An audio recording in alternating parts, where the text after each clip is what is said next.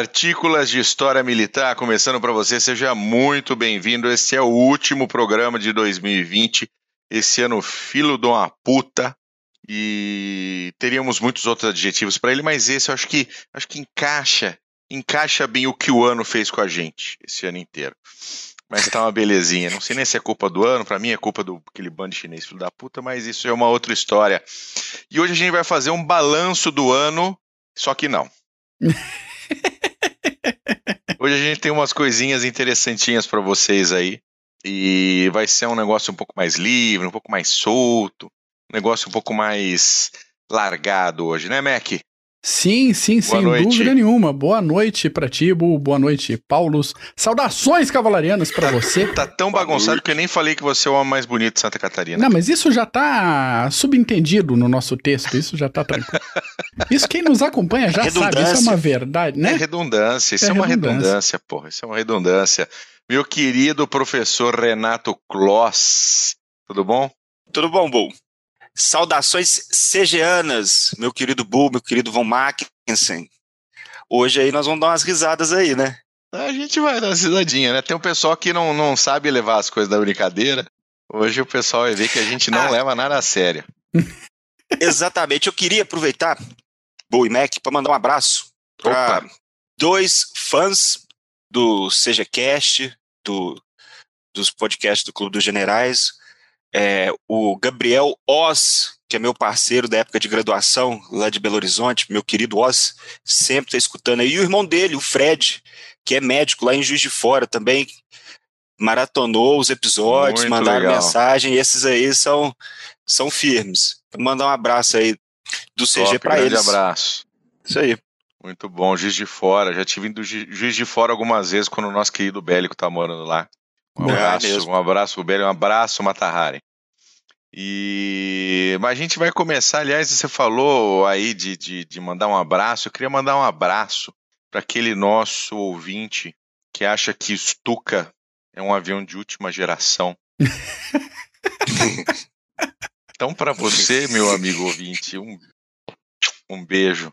Tá Nossa, olha, olha, oh, olha a cremosidade desse Bertuzzi. Ó, ó, só Retrospectiva 2020. Mas uh, a gente vai. Uh, nós tivemos um ano bem interessante, mas uma das coisas interessantes do ano é que quem, quem, quem assiste o CGCast ou quem ouve o CGCast no Spotify, um podcast, sabe que a gente zoa os russos e os soviéticos pra cacete. Isso tem um motivo, né? Uh, eles organizaram um dos piores regimes mais assassinos e filhos da puta da história da humanidade. Então é um prazer muito grande para nós quando a gente fala que a União, que a União Soviética acabou. De novo, de novo, pra... por favor. A União Soviética acabou. Obrigado. Não dá para ter um, não dá para não Dissolveu. ter um sorriso. Dissolveu, não dá para não ter um sorriso. E às vezes vem os amiguinhos um pouco mais alinhados ali com com as ideias, né, que acham que estão tendo ideias novas, ideias socialistas, comunistas. Aí, já perdemos um monte de ouvinte, Mac. Já, já, já foi. Já, tô cagando e andando. e estão achando, é, tá a ideia nova, aquela coisa, e, e, e, dá aquela criticada no YouTube, dá aquela criticada no Facebook, não sei o que, essa piadinha disso, essa piadinha daquilo. Pois a primeira coisa, isso está acontecendo no Brasil, isso está acontecendo no mundo, a primeira coisa que é efetivamente censurada num, num país, além do seu direito próprio de opinião, é o humor. E isso acontece no Brasil, isso. acontece no mundo com politicamente correto, uhum. né, onde as pessoas têm que tomar cuidado para falar isso, para falar aquilo, senão alguém puxa a carta racismo, alguém puxa a carta homofobia, alguém puxa qualquer carta de fobia aí para falar que o cara é malvado, feio, bobo e sujo, né? Então a gente manda tudo isso à puta que pariu. E a gente quer aproveitar nosso fim de ano para fazer piada disso, né? Nós tivemos um ouvinte muito interessante que ficou chateado com piada sobre Gulag, né? E a piada existe porque o Gulag era um lugar horroroso, horroroso, horroroso, horroroso. Tão ruim quanto um campo de concentração e uhum. feito uhum. para matar as pessoas. Né? Então, quando a gente faz uma piadinha é porque a gente gosta de lembrar que a União Soviética acabou e que eu não digo que o Gulag deixou de existir não lá na Rússia, tá? A coisa lá é um pouco diferente. China, Mas Coreia do Norte. China, não, China tem de monte, Coreia do Norte tem de monte. Uigur, os uigurs na China, uhum. né? Os uigurs uhum. na China. de reeducação. Exatamente. exatamente, exatamente. Então o que a gente quer fazer é piada e a gente tá cagando. Sabe que fazendo uma uma introdução aqui. Introduza, por favor. A gente tá fazendo piada por quê? Porque a gente pode. Como você falou, na União Soviética não podia. Não. E não podia porque quem fazia piadinha com Gulag, quem fazia piadinha com Stalin, ia pro Gulag. Então, a pena variava de 5 a 10 anos, dependendo do, da reincidência e do tipo de piadinha. E para a gente ter um, um, um, parâmetro, até 1935, não estou falando nem da Segunda Guerra Mundial, até 35, cerca de 43.700 pessoas foram é presas por contarem piadas que envolviam o regime soviético. Tá? Então, a é, gente Cuba, faz. Em Cuba, ainda as pessoas ainda são presas por crime de opinião, como no Brasil começaram a ser presas por crime de opinião também. É, exato. Então, no caso do jornalista Eustáquio, enquanto a gente por crime de opinião. Ser... É, é, exato. Basicamente. Paraplégico agora, né? Isso, isso, tá? Coisa linda. E então não pode se parar de fazer piada, não pode se parar de criticar, não podemos parar de falar porque a liberdade ela, ela vai embora assim em fatiazinhas, né? Exatamente. Ela vai embora em fatias, Isso. ela não é retirada de uma vez só, ela está sendo retirada bem, bem, até muito no rapidamente. No Carpátio. Vai é, no Carpátio. No Carpátio. E, Carpátio. E antes que de repente alguém venha, não estamos defendendo outros regimes da época. Não adianta vir aqui, é bando de fascista nazista. Restrição à liberdade é restrição à liberdade, independente da cor da bandeira tá? É, passando, e, é isso aí. E, é isso e, aí. E passando uma, na sua timeline. É, isso. E a gente tem que entender que na União Soviética, é, principalmente nos anos negros com Stalin, você fazer piada era uma forma de rebelião. É. Você, porque se alguém te pegasse, você ia preso. É, poder, se alguém falasse é, que você está contando piada, você rodava, ia pro gulag. Então era uma forma de criticar. É, então, e isso vem desde a época do, dos czares. Faziam piadas também da situação política que a Rússia é, vivia aí. A gente sabe que sempre foi um regime muito é, é, duro, às vezes muito rígido com seus cidadãos. Então, fazer piada era uma forma de uhum. você rir um pouco da sua, da sua, sua própria situação. Exatamente. Pois, é, isso até é uma aproximação do povo, do povo russo com o povo brasileiro, né? Tanto um quanto o outro sempre teve muito macete de rir da própria desgraça. Exatamente. Só que dependendo de quem tá no comando, às vezes a risada sai um pouco mais bigoduda do que devia. Muito bom. O, o, a gente tem inclusive algumas piadinhas excelentes aqui do tempo do tempo da, de Stalin. E posso falar primeiro aqui, ô claro. Mac? Por Você favor, deixa? vai lá. Ah, abre os trabalhos. Eu vou abrir os trabalhos aqui. Ó. Um camarada pergunta para o outro: É verdade que o marxismo-leninismo é científico? E o outro camarada responde: Claro que não. Se fosse, teria sido testado em animais primeiro. Ah, bum. Tem uma, eu queria falar uma. Fala, fala. é, o, o estudante, né, chegou no, chegou na, na aula lá na União Soviética nosso querido Ivan falou, não, minha gata pariu sete filhotes, todos são comunistas. Aí a professora, pô, parabéns, isso aí. Na outra semana ele falou, ó, oh, os sete filhotes da minha gata são capitalistas. Ela falou, peraí, peraí. Mas você falou que eles eram comunistas? É, porque eles abriram os olhos. Porra!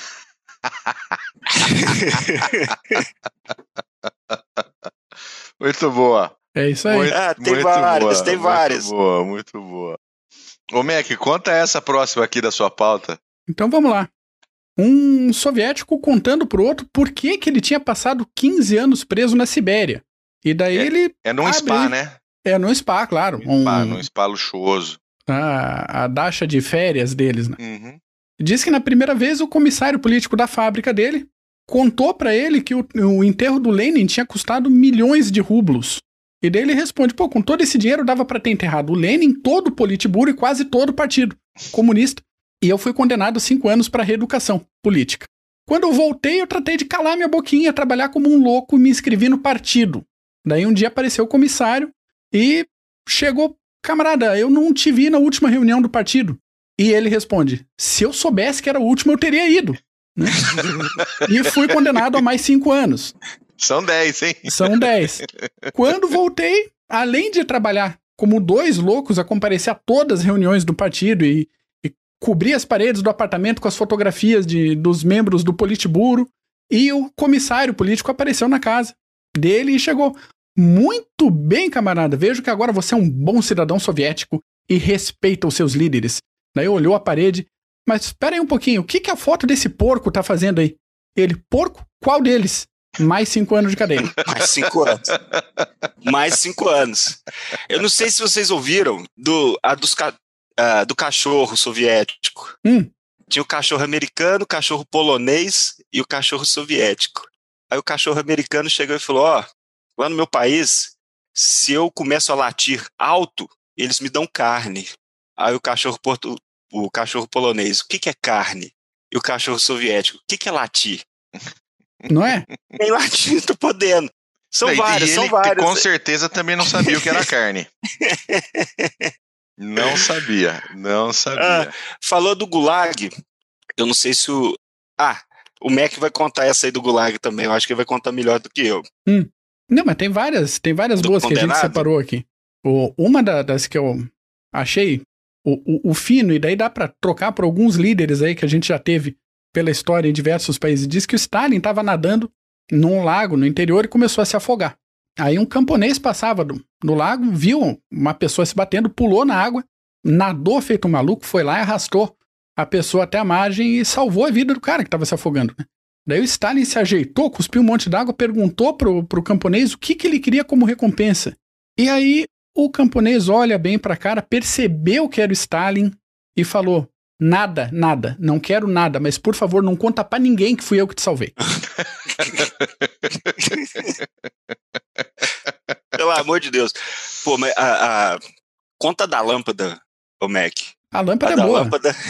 A lâmpada era uma, é, é uma piadinha que corria entre submarinistas e depois de 1986, que se perguntava de um pro outro quantos russos precisava para trocar uma lâmpada.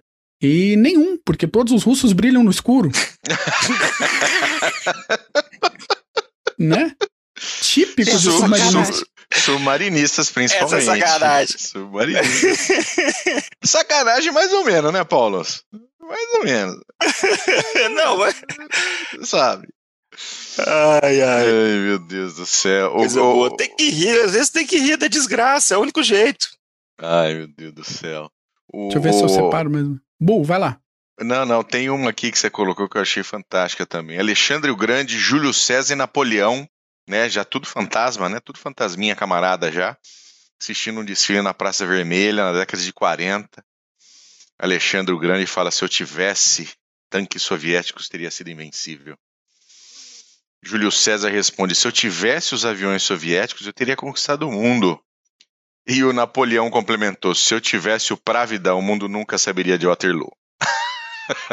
Pronto. Pravda é o jornal russo, viu, gente? Vocês que não sabem. Se Pronto. eu tivesse o Pravda, o mundo nunca saberia de Waterloo. Famoso Pravda. Até hoje lá, né? Eu vou contar o do condenado, contando a verdade, então. Contando a verdade. Conta. O condenado chega no...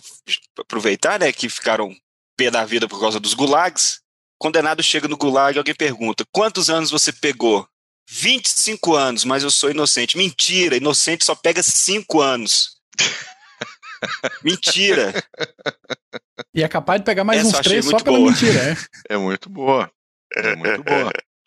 Aí, ah, tem, ah, fala, vai, fala, vai Mac. Lá, não, vai. fala aí, você tá, tá doido pra falar, fala Não, aí. tô empolgadinho, que tem, tem aquelas piadinhas que mistura exércitos de diferentes locais com a mesma ideologia, né? Uhum. Daí, entre exercícios militares ali, entre o exército cubano e o exército soviético, um capitão soviético vai até a um dos soldados e comanda para ele: Soldado Ivanov! Ele, sim, meu capitão. Espete a baioneta no pé direito. O soldado soviético, né? Enfia a baioneta no, no pé e permanece exatamente. não mexe um músculo da cara. Impassível, fica... imóvel. Exatamente. Você não, não reclama, Ivanov? Não, meu capitão. Mas por quê? Porque meu glorioso exército, através de heróicos exemplos, me ensinou a suportar a dor. Bonito, né? Exemplo. Bonito, né? Aí o oficial cubano não se abala com a situação, vira pra tropa. Soldado Pérez. Sim, meu capitão. Espete a baioneta no pé direito. Soldado cumpre a ordem também, enfia a baioneta e continua em sentido sem mexer um único músculo do rosto, nada. Você olha para ele, demonstração de disciplina militar perfeita. Não te queixas, Pérez. Não, meu capitão. Por quê? Porque o meu glorioso exército distribuiu botas 47 e eu calço 42.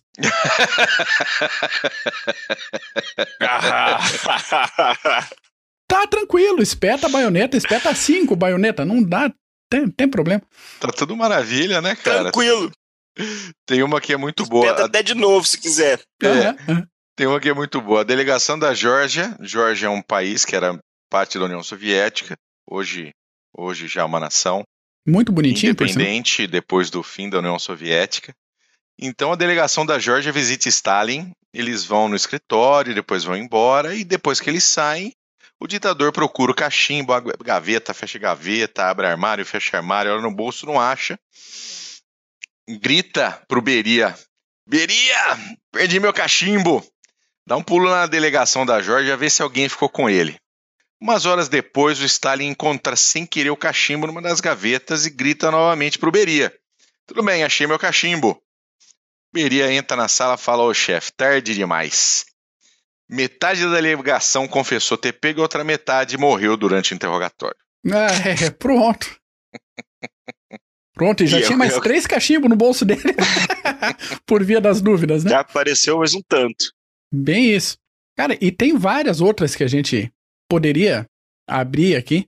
O, o piada de estudante, né? Universitários uhum. americanos que são questionados sobre o que querem fazer depois de se formarem, eles costumam responder: Eu ainda não sei, ainda não decidi.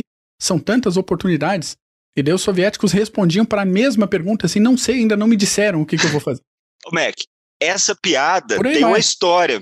Opa! Quem contou ela foi o Reagan, quando estava assinando um acordo de mísseis nucleares junto do Gorbachev. E foi essa piada que ele contou com o Gorbachev. Reagan adorava fazer isso. Cara. O Reagan amava, ele terminava os discursos dele com piadas. E piada da União Soviética que ele mais amava. Ele tinha um assessor só para coletar as piadas, porque acho que eram mais de 13 mil piadas da União uhum. Soviética. Então ele soltou essa pro Gorbachev. ah, o Reagan era fantástico, cara. Tá que pariu. Agora tem um senil ladrão na Casa Branca lá chegando. Puta que me pariu. Só mais quatro aninhos, só quatro aninhos. Fica tranquilo. Vai lá. dar tudo certo. Vamos lá. Vai lá, Mac, fala mais uma aí. Mais uma? Opa. Deixa eu separar aqui, deixa eu ver. Aí um, o velho Rabinovich hum. vai uma manifestação com uma plaquinha. Não sabe aquela manifestação ali, é, é, uhum. desfile perto do Kremlin, e na plaquinha dele tá escrito assim, em letras bem grandes: Obrigado, camarada Stalin, pela minha infância feliz. Daí, pô, o senhorzinho idoso, né? O policial passa perto, lê a plaquinha e fala: Camarada, é o seguinte, isso não faz o menor sentido, cara. Você é muito velho. Quando você era criança, o Stalin nem vivo tava. Ele assim, exatamente. E minha infância foi muito feliz por causa disso. Ele ganhou cinco anos, não ganhou? Cinco anos só. Só cinco. Ganhou, ganhou cinco anos no Gulag, cara. Porque é inocente. Tá que pariu, hein? Na, e dessa até de juiz soviético tinha, né? Diz que em 37, dois juízes é, se esbarraram na saída do tribunal ali. Um deles estava dando gargalhada Daí o outro pergunta: oh, e aí, camarada, tá rindo do quê? Não, não é nada, não. Acabei de ouvir a piada mais engraçada da história. Ele disse: me conta, me conta, por favor. Ele não posso, cara. Acabei de dar uma sentença de 10 anos no Gulag pro cara que me contou. então, até disso os caras faziam piada. Então. Até disso, né? Ele fazia disso. piada. É, é, é, o, é, o, jeito. Rir pra não chorar. Rir pra não chorar e, e torcer pra não contar pro cara errado, né? É, exatamente. Basicamente, cara. Basicamente. Se não era fria. Tem uma, uh, uh, tem uma que o, o, o, eu tava até olhando aqui, cara, uma que vocês não contaram que eu achei fantástica. Aqui, dois prisioneiros se reencontram na cela da prisão. Por que, que você tá aqui? Por preguiça. Ah, boa. Como assim? Meu amigo e eu estávamos contando piadas políticas a noite toda e eu fui dormir. Como meu amigo não era preguiçoso, ele foi até a polícia e me delatou primeiro. Estamos os dois presos. Por causa disso, preguiça. Preguiça, purinha. Vai Ia ser dormir, preso cara. do mesmo jeito? Vai dormir. Isso aí a gente tá contando e você não chega nem um, um 0,01% do tanto de piadas da União Soviética que eles deveriam ter. Não, tem Era até muitas, um, um muitas, escritor muitas, muitas. famoso que me foge o nome agora, vou deixar a- na, na descrição aí do episódio referência de alguns livros em português que ele tem. Que ele era escritor, era repórter, era humorista e chegou um determinado ponto que ele não se alinhava faz tempo já com, com a doutrina soviética de escrita, de jornalismo e de humor, porque tinha ali a, a cartilha de humor soviético aceito, e ele acabou, depois de um tempo, sendo convidado a se retirar e foi morar na, na Alemanha, porque ele não era soviético o suficiente para ficar Hum. na União Soviética. Até ele, na, na, num texto, ele assim, pô, ganhei um presente, eu podia ter sido morto. Ganhei um presente de simplesmente ter sido botado para fora. Tá bem? Que beleza, hein? Hum. Tem bastante coisa interessante por aí. Aliás, já, já deixando uma da- das indicações aqui, tem um livro muito legal da para quem gosta de humor russo, tanto da época de, do- dos czares quanto da época soviética, chama Antologia do Humor Russo, da editora 34. Já deixo aqui a, a recomendação. Se alguém for comprar, compra com o link do CG na Amazon, né? Dá uma força pra gente, hein? Isso aí. Com certeza. Com certeza. Boa. Ah, que mais? Tem mais piada, Mac? Ou acabou as piadas? Cara, eu acho que das boazinhas acabamos. Foi. É. Tinha mais algum assunto pra hoje ou nós vai fechar a casinha? Não, vamos falar de, de carreiras militares, né? Porque outra coisa que a gente gosta de, de fazer piada aqui Uhum, é piada de arma com arma. sim. E isso é uma tradição militar desde que o mundo é mundo, não é coisa nova, não é coisa brasileira, né? A piadinha recorrente dos fuzileiros navais americanos que comem giz de cera Sim. não não tá aí de graça.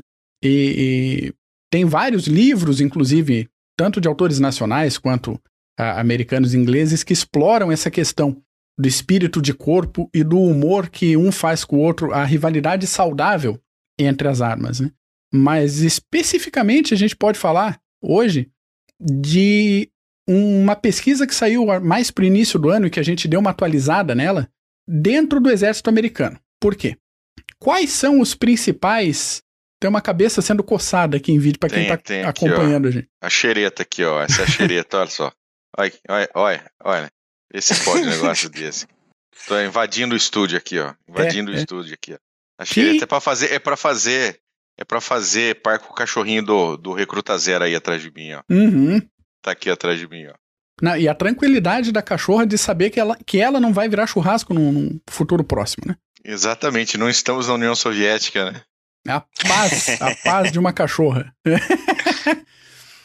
e foi feita essa pesquisa por quê? Porque Infante sempre disse que o, o- a infantaria é o melhor trabalho do, do meio militar. É claro que é mentira, a gente sabe que é. A artilharia fala a mesma coisa, a engenharia fala a mesma coisa, todo mundo puxa a brasa para sardinha. E resolveram fazer uma pesquisa, então, num site de empregos, cada militar de cada arma autoavaliou ali a sua, o seu trabalho, Uhum. e isso milhares de votos, e foi feita uma compilação. E foi organizado os 11 trabalhos mais é, bem avaliados no exército americano. Bem avaliados por si mesmos. Por si mesmos, exatamente. E daí a gente tem que lembrar aqui, o, o nosso ouvinte, que o sistema é muito diferente. O sistema brasileiro é sistema via concurso público, para quem quer ser de carreira. Então, ou faz escola de sargentos das armas, ou faz é, eslog e afins para ser sargento de carreira até suboficial, ou faz SPSEC AMAN ou escolas de, de, é, formação para outras áreas não Escola de combatentes. formação, oficiais da reserva. Exatamente.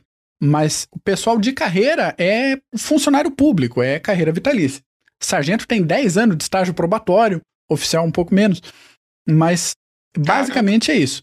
Nos Estados Unidos, o sistema é por contrato. Você vai no posto de, de recrutamento, faz um contrato temporário e daí você pode ir renovando esse contrato, dependendo da situação, dependendo da sua proposta. Até porque tem algumas vantagens. Aqui a gente tem. É, a exceção das universidades. academias, né? É, com exceção das academias, perfeito. São das academias oficiais e. Aqui é, a gente tem universidades gratuitas, né? Uhum. E lá é meio, meio salgado. Então você tá vinculado a uma força armada, você tem, por exemplo, educação paga, se você quiser fazer uma Uma faculdade. série de benefícios. É, tem benefício de saúde, por aí vai. Então, vamos parar de, de enrolar o nosso ouvinte e vamos pra lista? Vamos Então lista. eles se, eles se autoavaliaram-se a si mesmos. Uhum. E aí vamos ver quem foi os mais bem avaliados, é isso? Os mais bem avaliados de décimo do vai, ser, vai ser do menos mentiroso pro mais mentiroso, é isso? aproximadamente. Ou pra autopercepção de trabalho merda, também pode ser. pode ser. Pode ser. Autopercepção trabalho merda foi ótimo. Vamos usar esse como parâmetro. Exatamente. Bom, o Ale, o Ale precisava estar aqui nesse aqui, viu, cara? ah, sim, mas O sem Ale precisava dúvida. estar aqui nesse aqui. Sem dúvida. É. Sem dúvida. Aliás, um abraço pra Lê, você que tá. Um abraço, Alezinho. Ouvirá esse episódio, certamente. Beijão no coração aí. Ah, o décimo primeiro trabalho mais bem avaliado é o de médico. Médico, quero mandar um abraço pros meus amigos médicos. Boa. Poker Boy, Jabinha. Ele é médico? O Poker Boy é médico, é pediatra, Sério? pô. Pô, lógico. É lógico, fala como se fosse. Lógico. Ô, louco. Não, o Poker Boy sempre, sempre ouve a gente, sempre indica. Poker Boy, um beijo no seu coração. Jabinha No- também. Aí, ó. No mundo civil, a gente sabe que a carreira de medicina é um, um dos trabalhos mais bem conceituados e a gente não tem a menor dúvida da importância do médico, tanto do- dos médicos de combate quanto dos que ficam na retaguarda juntando pedaço lá.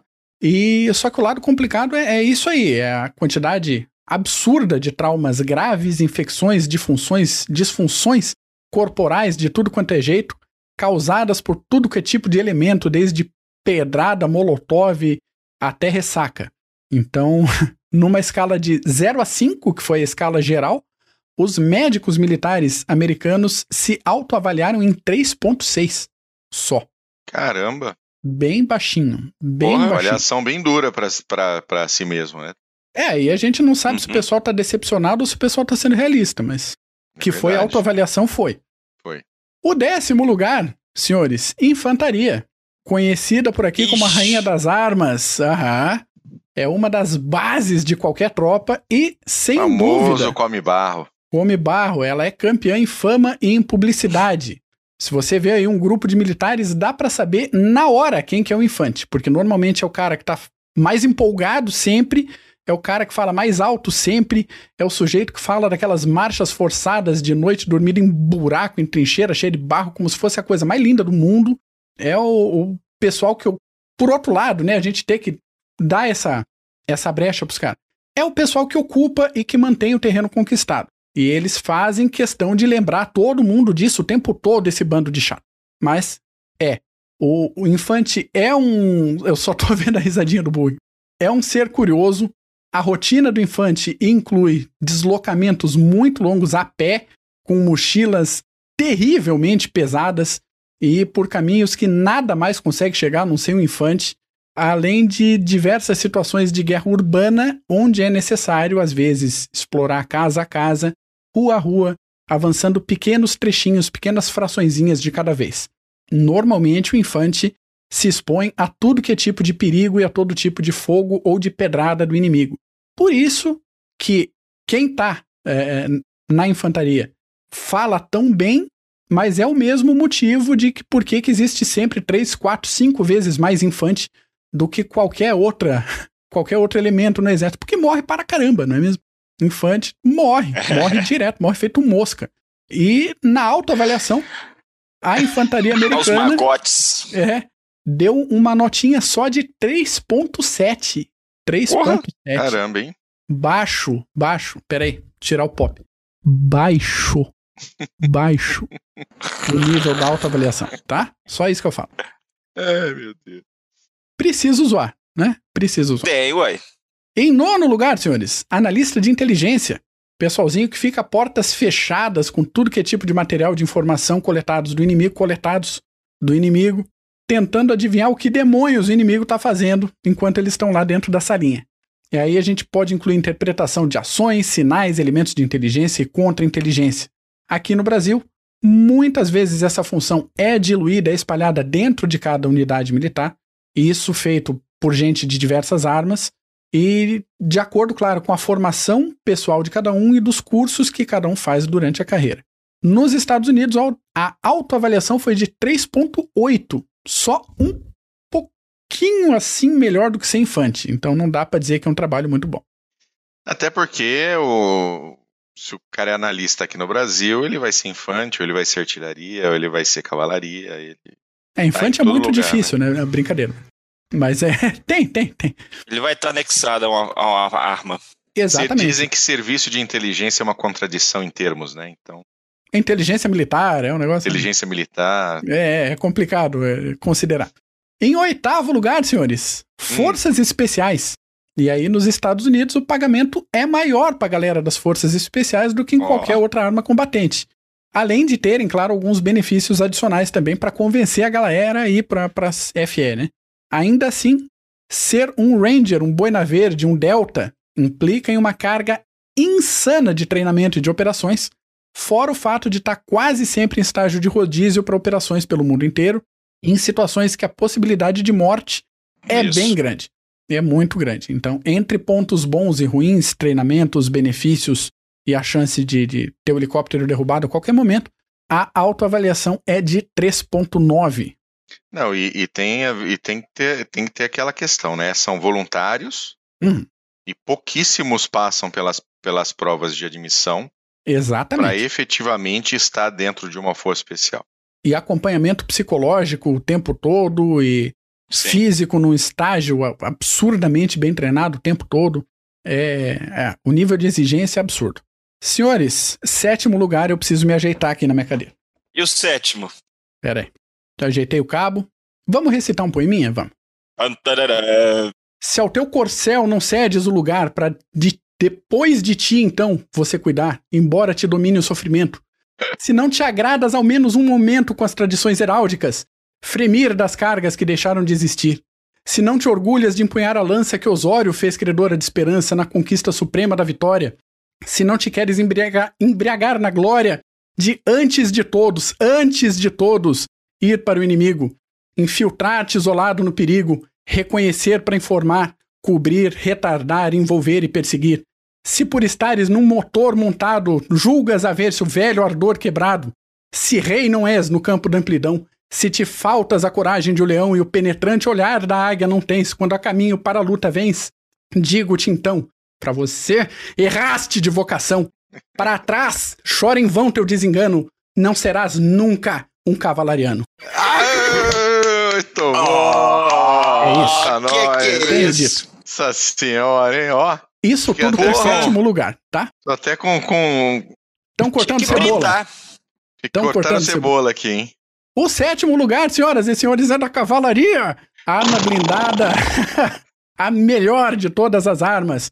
Pessoal do aço e balaço, fogo e movimento. É a arma que é empregada na frente de todas as outras em busca de informações sobre o inimigo e reconhecimento de terreno. Cavalaria combate em operações ofensivas e defensivas com os seus próprios meios, inclusive com elementos a pé, para quem tem dúvida, com elementos blindados, mecanizados, tiro tenso, tiro curvo, na lancha, no helicóptero, no jipe, no blindado, não interessa. Mas, momento dramático, nem tudo são flores, não é mesmo? Se por um lado a cavalaria é o elemento capaz de romper o fronte, acharam que ia romper outra coisa, né? às vezes, e destruir a linha de defesa inimiga, por outro lado, o cavalariano vai passar horas chacoalhando dentro de um blindado com a consciência de que ele vai ser o alvo prioritário no campo de batalha. Ele vai tomar fogo de tudo que é lado e com qualquer coisa que o inimigo possa disparar em cima dele. Seja isso um lança-foguetes, um molotov, pedra, interessa, vai voar em cima do, da unidade de cavalaria. Vai. Se for cavalariano de reconhecimento, prepare a carcaça para subir e descer do veículo o dia inteiro fazendo reconhecimento de eixo. E caso encontre o inimigo nesse negócio aí, certamente o cavalariano vai estar em menor número e com menor poder de fogo. Mas esse, senhoras e senhores, é o preço por ser a ponta da lança. Autoavaliação ficou um pouquinho acima do pessoal das Forças Especiais, mas arredonda também para 3.9. Olha, quase que foi uma avaliação de 4, hein? Olha só. Hein? Tum, tum. Por isso, a arredondada estratégica para baixo. É, é o que eu pensei, exatamente. Eu acho que foi Quase, hein? providencial. Providencial. Aham. Foi quase, hein? É o Cavalariano ainda tem todo aquele trabalho de durante, os- du- durante a academia, etc., aprender a como colocar a própria ferradura. É um negócio Sim. mais complicado mesmo. Sim, sim, sim, sim. É difícil. Não vai achando que é fácil. não vai achando que é fácil, não. Sexto lugar, gente. Pilotos de combate. E também aqui a gente Eita. tem uma, uma diferençazinha entre a terra do Tio Sam e o Brasil. No Exército Brasileiro, o, o Exército tem a sua própria aviação, e isso pensado em, em proporcionar aeromobilidade para todas as forças. Nos Estados Unidos, algumas unidades de armas específicas, como quem? Como quem? Como a cavalaria, senhoras e senhores tem seus elementos aéreos próprios. E a gente fala aqui principalmente de helicópteros ou aeronaves de asas rotativas. Então, entre razão e emoção, mais um 3.9 na avaliação. Pilotos de combate. Empatado. Empatado um pouquinho melhor que, que cavalaria, mas ainda não de 4. 3.9 alguma coisa. É, por aí. 9, 4, 7, alguma coisa. Então tá bom. Em quinto lugar, comunicações. Nos Estados Unidos, a categoria de especialista em comunicações, e isso inclui desde operador em campo carregando armamento rádio, mochila e antena, esticando fio, até o pessoal mais especializado em operações de satélite. São os nerdão.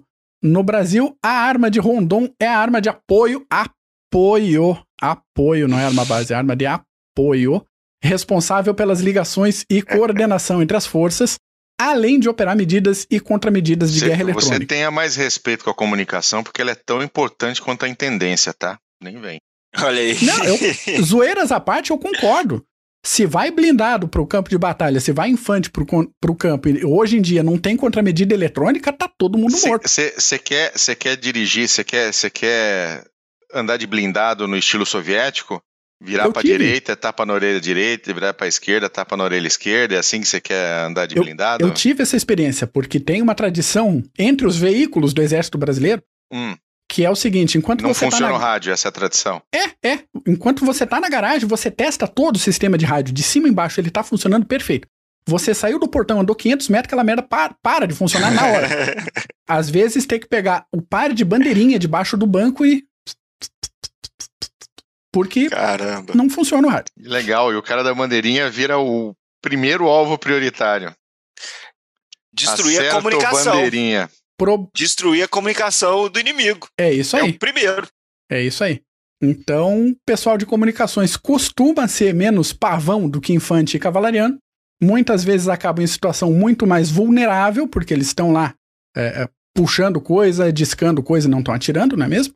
E ainda assim, a autoavaliação deles nos Estados Unidos é um sólido 4. Quatro. Esses ficaram, ficaram de 4 aí na, na avaliação. Depois você faz o efeitinho sonoro, hein, man? Faz, faz, faz, pode deixar. Tum, tum.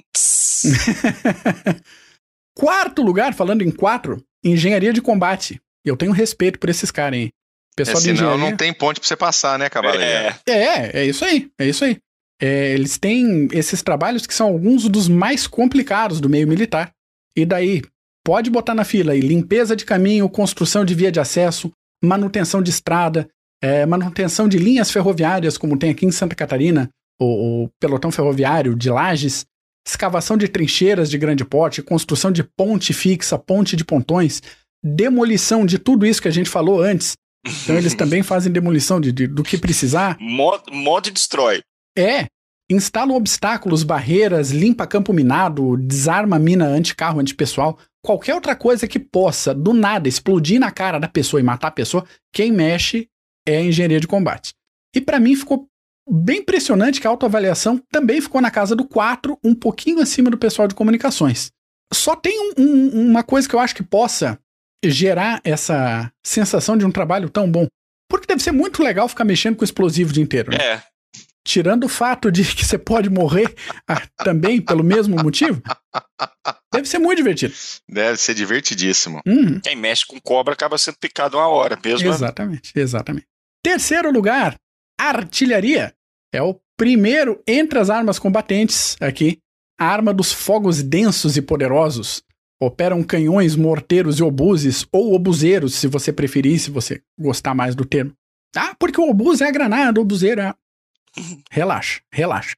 Segura, segura. É. Fim de ano, hein? Tô mandando todo mundo tomar no. Toma uma água e descansa, artilheiro, descansa. Trabalho deles envolve um monte de cálculo, muita força, combate à distância, sempre com a possibilidade de serem bombardeados por meios diversos e extremamente violentos. Bom que não tem muita dor, né? É igual cavalariano, quando dá aqui acabou-se. Sim. Outro ponto negativo é o esforço físico pesadíssimo que esse pessoal faz, porque toda e qualquer coisa no mundo da artilharia é sempre pesado para cacete.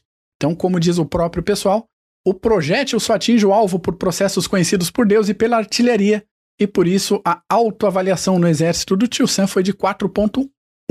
Pequenininho. Muito bom, muito bem.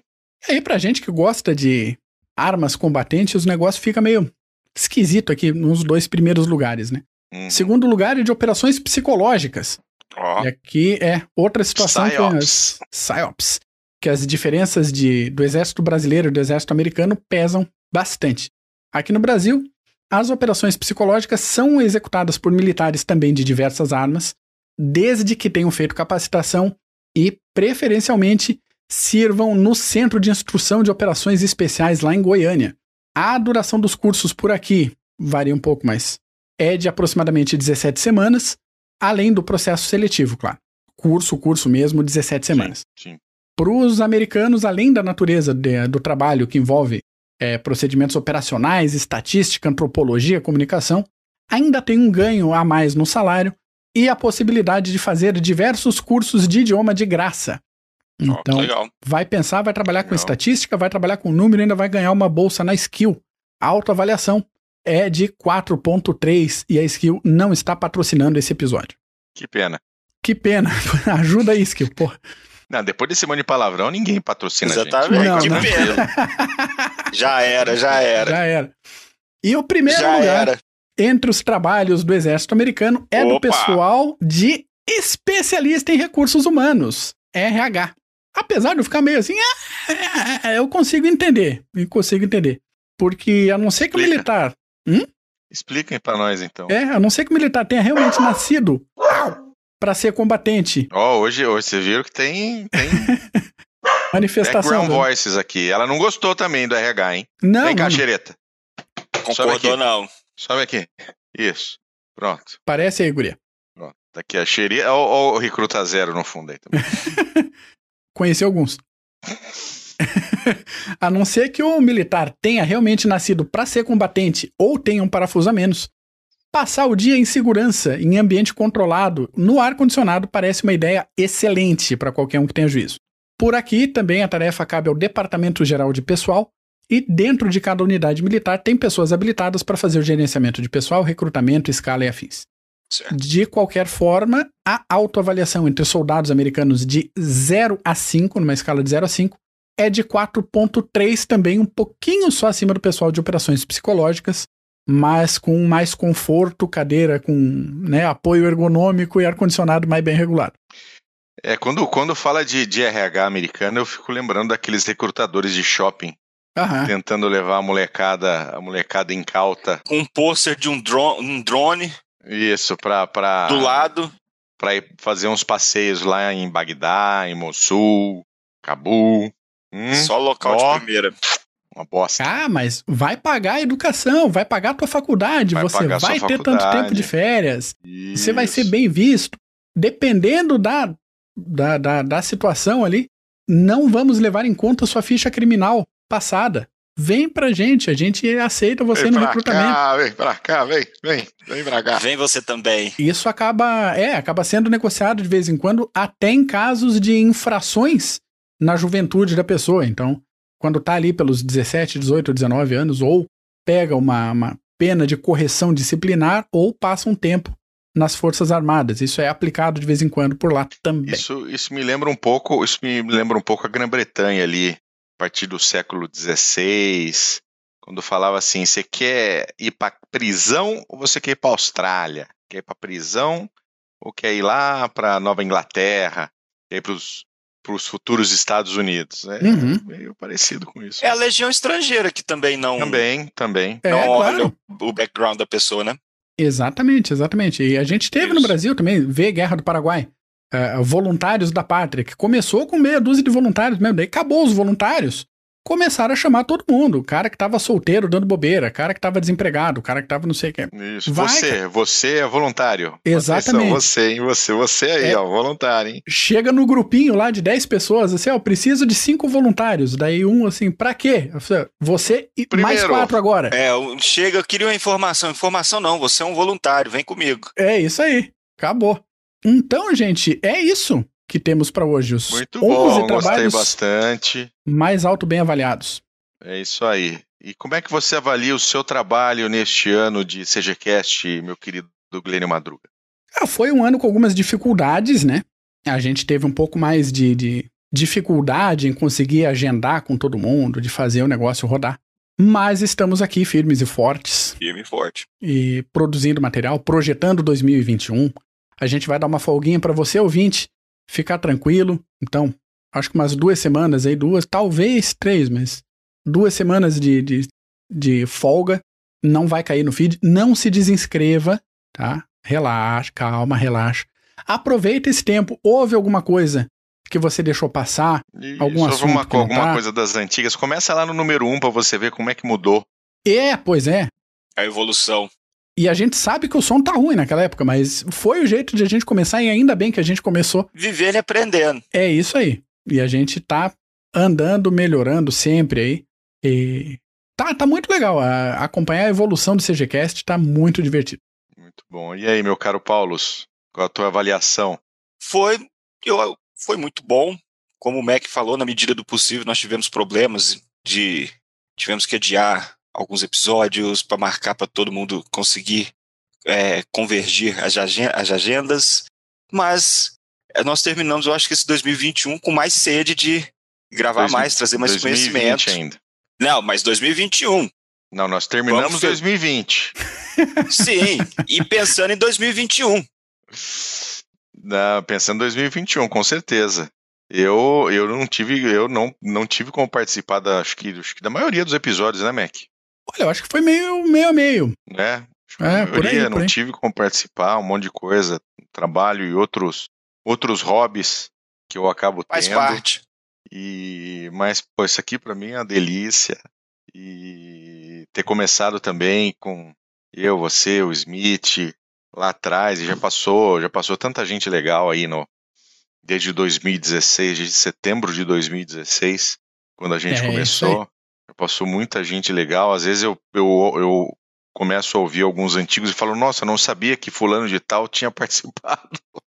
não lembrava que fulano tinha estado no CGCast.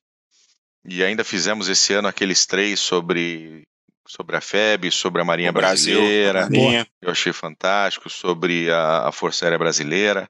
E achei, ficaram excelentes, foi muito bom. E ainda fiquei devendo três podcasts. Pelo menos. Fazem, pelo menos que ainda fazem parte da, do- da corrida espacial, né?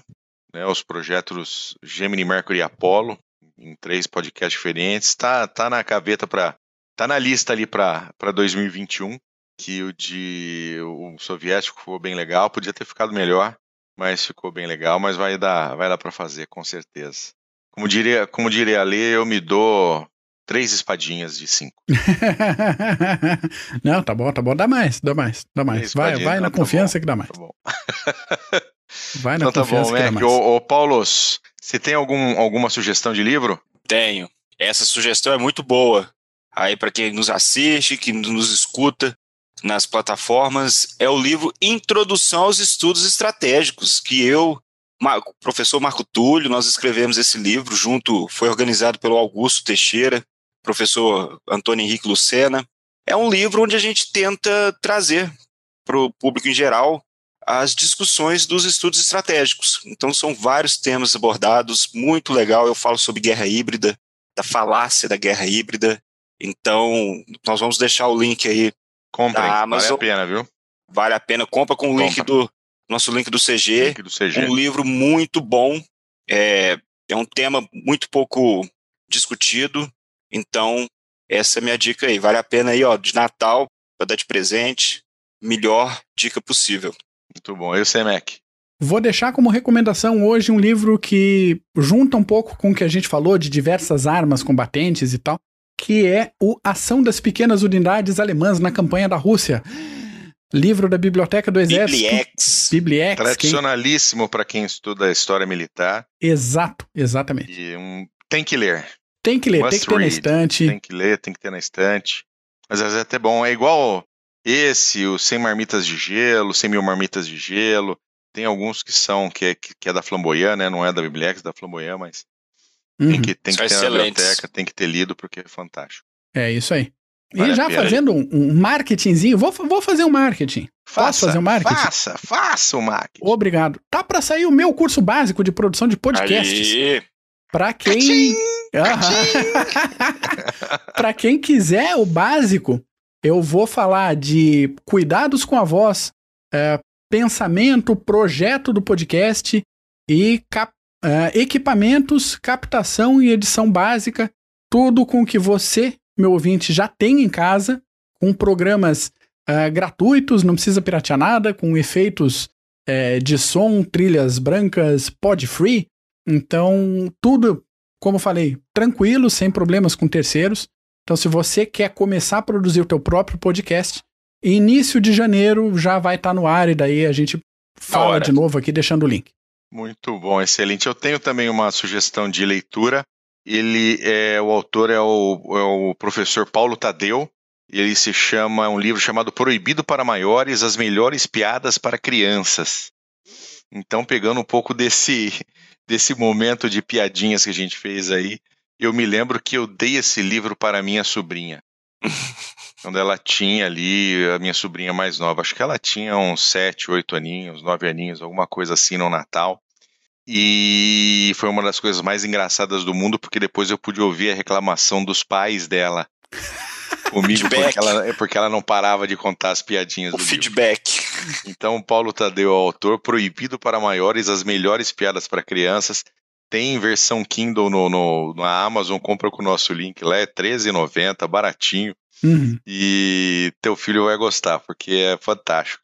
Comprei e fez maior sucesso com, com, com, os, com as minhas sobrinhas lá, ficou bem legal. Maravilha. Então tá bom. Paulo, obrigado pelo ano, obrigado por 2020, Leo pela bom. participação. Um beijo. Mac, como sempre, tamo junto. Tamo junto. Força, foco e fé no Cavalaria neles. É isso aí.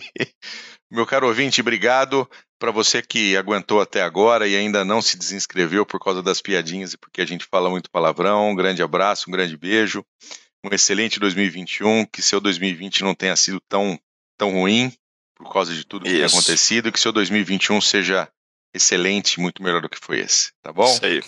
Valeu, gente. Um grande Falou. abraço. Falou. Tchau.